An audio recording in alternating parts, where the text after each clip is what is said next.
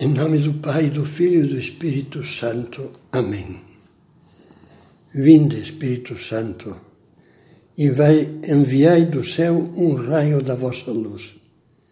Vinde, Pai dos pobres, vinde, doador das graças, vinde, luz dos corações.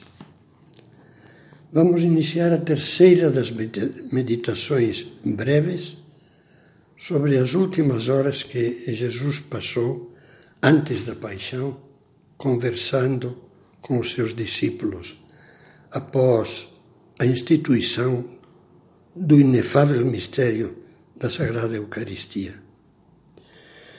Na segunda dessas meditações, agora estamos na terceira,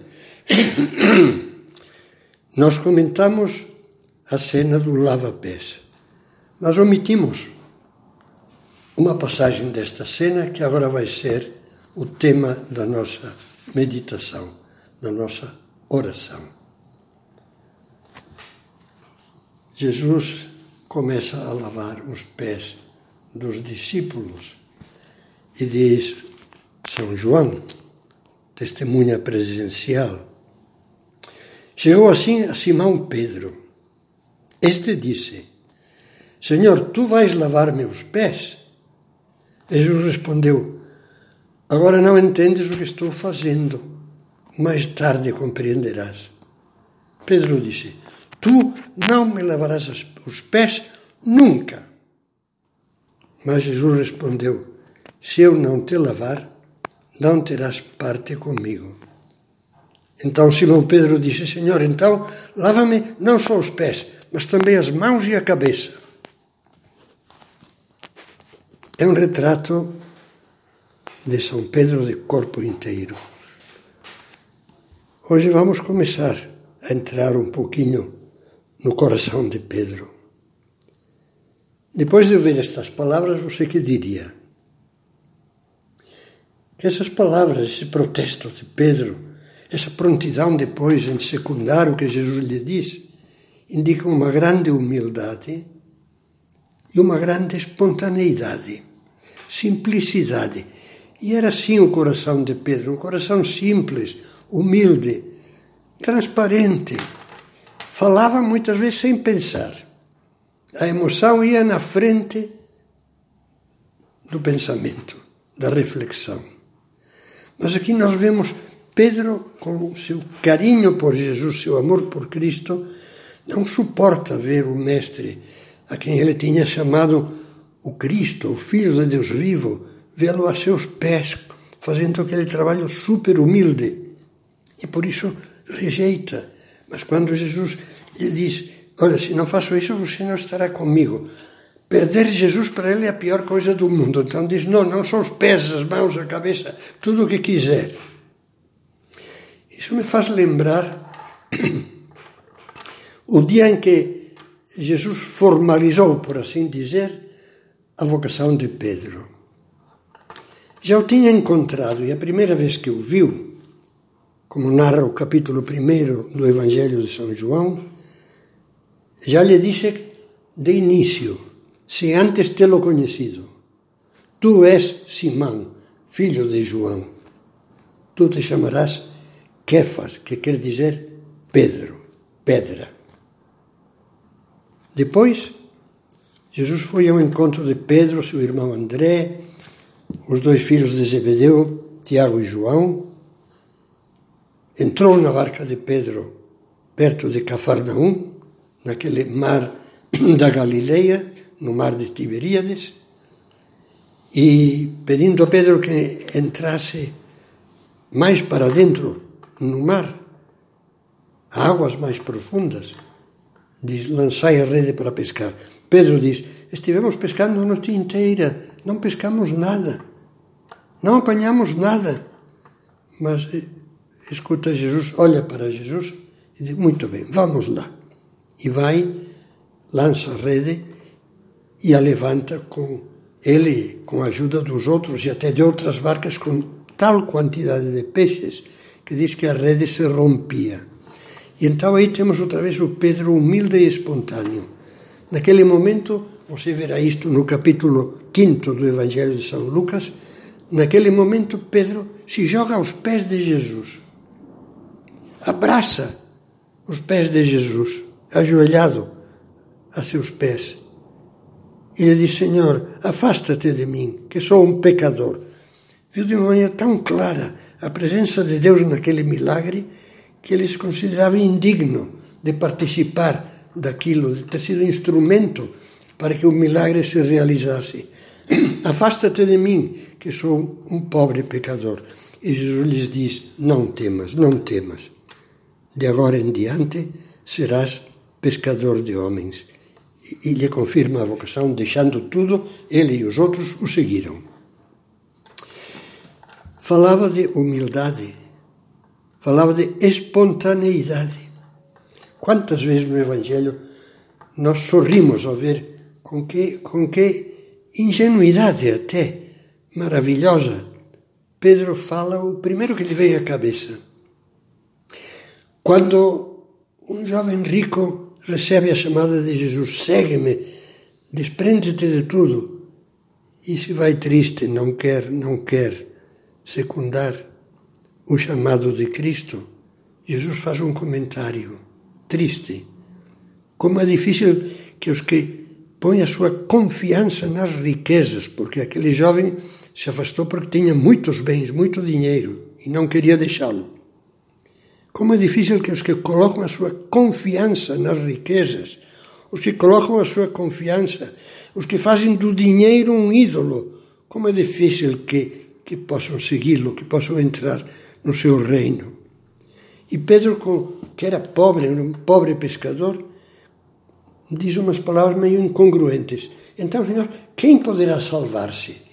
Como se ele fosse um magnata cheio de dinheiro. E Jesus lhe disse, sorrindo, o que para os homens é impossível, para Deus é, é sempre possível. Mas há um momento em que o carinho de Pedro se manifesta de uma maneira clara e errada. Vale a pena ver essa cena. Foi a primeira vez em que Jesus declarou alto e bom som que era necessário passar pela paixão para obter a expiação, a salvação de cada um de nós, dos nossos pecados. A partir de então, comenta o Evangelho de São Mateus, Jesus começou a mostrar aos discípulos que era necessário ele ir a Jerusalém, sofrer muito da parte dos anciãos, sumos sacerdotes e escribas, ser morto e ao terceiro dia ressuscitar. Então Pedro o chamou de lado. Nós imaginamos estava com uma multidão, com muita gente. Pedro agarrando a túnica de Jesus. Jesus vem para cá, Jesus vem para cá. Deus não permitirá tal coisa, Senhor, que isto nunca te aconteça. A espontaneidade de Pedro. No lava-pés diz: Não me lavarás nunca os pés. Depois diz tudo, pés, cabeça, tudo. Agora diz: Nunca, não te pode acontecer, não quer ver Jesus sofrer, não quer ver Jesus, como Nosso Senhor diz, condenado morto. E qual foi a resposta de Jesus? Uma resposta que às vezes nos surpreende muito, mas que depois entendemos. Jesus voltou-se para Pedro e disse: Vai para trás de mim, Satanás. Tu estás sendo para mim uma pedra de tropeço, pois não tens em mente as coisas de Deus e sim as dos homens. Esse é um ponto importante, isso exigiria dedicarmos mais tempo a essa reflexão. Mas vemos que há uma coisa, que Pedro ainda tem pouca fé, quer dizer, ainda enxerga as coisas com um sentido puramente humano.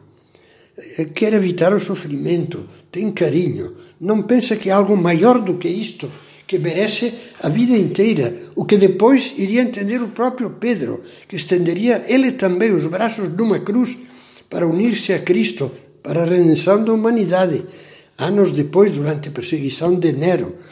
Mas agora Pedro não queria, não queria. Me faz lembrar, não quero me deter nisso, Esses pais e mães que na educação dos filhos, coitado, coitado, coitado, que não sofra, e fazem deles uns desgraçados, porque, porque se querem poupá-los a todo sacrifício, a toda renúncia, a qualquer sofrimento, os estão destruindo. Não que os tenham que fazer sofrer, mas que lhes infundam no coração, fortalece o sentido do sacrifício para um bem maior, para um bem maior. Finalmente, essa conversa de Pedro e Jesus mostra, ao lado da humildade e da espontaneidade, mostra a confiança que Pedro tinha em Cristo. Há uma passagem maravilhosa também. Jesus, pela primeira vez, anunciou a uma multidão na sinagoga de Cafarnaum o mistério da Eucaristia. E falou claro: minha carne é verdadeira comida, meu sangue é verdadeira bebida. Isso está no capítulo 6 de São João. Quem comer a minha carne e viver e beber o meu sangue viverá por mim. E diz o Evangelho que a partir de então muitos se escandalizaram. Como podeste dar-nos a sua carne a comer?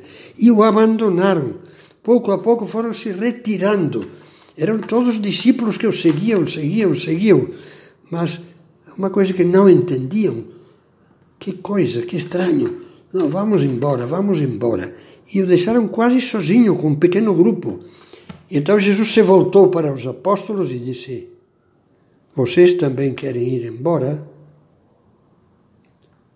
E quem levantou a voz, como sempre, espontaneamente logo, mas com grande carinho e confiança, Pedro, com umas palavras que eu gostaria que você e eu soubéssemos dizer milhões de vezes: Senhor, a quem iremos? Pedro entendia o mistério da Eucaristia tão pouco como aqueles que se retiravam. Não entendia. Mas olhava para Jesus e dizia: Senhor, a quem iremos? Só tu tens palavras da vida eterna.